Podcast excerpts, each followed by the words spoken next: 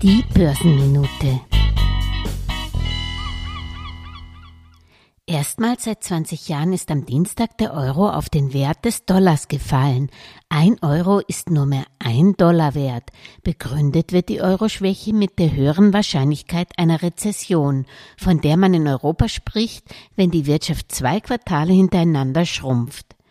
Aber auch die höheren Zinsen in den USA ziehen internationale Investoren an, die ihr Geld aus Europa abziehen und damit auch den Euro zusätzlich unter Druck bringen. Ein schwacher Euro ist schlecht für die Konsumenten, die mehr für importierte Waren bezahlen, die aus Länder außerhalb der Eurozone stammen.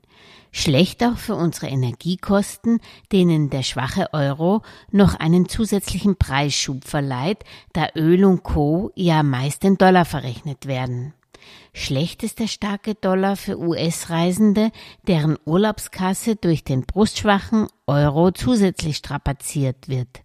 Andererseits profitieren natürlich auch europäische Investoren in Gold und Silber vom Anstieg des Dollars, da die Edelmetalle in Dollar gehandelt werden und somit in Euro mehr wert sind, wenn man es umrechnet.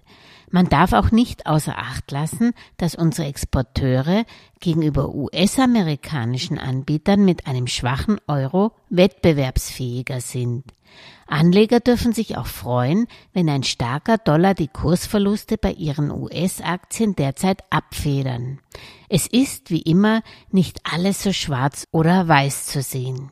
Daher macht es auch Sinn, das ist natürlich keine Anlageempfehlung, sondern nur meine ganz persönliche Meinung, auch etwas Dollar im Portfolio zu haben. Nicht als physisches Geld unbedingt, sondern in Form von US-Aktien, Fonds oder anderen Wertpapieren, die man auch ohne Währungsabsicherung natürlich kauft. Dabei spielt übrigens eine Rolle, in welcher Währung die Unternehmen notieren, in die der Fonds investiert ist, nicht aber, ob der Fonds selbst in Dollar oder Euro notiert. Das kommt für den Anleger nämlich auf das Gleiche raus.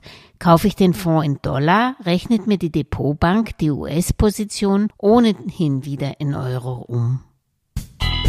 Alles Gesagte ist nur die persönliche Meinung von Julia Kistner und daher keine Anlageempfehlung und keine Rechts- und Steuerberatung. Für Verluste, die aufgrund von getroffenen Aussagen entstehen, übernimmt die Autorin Julia Kistner keine Haftung.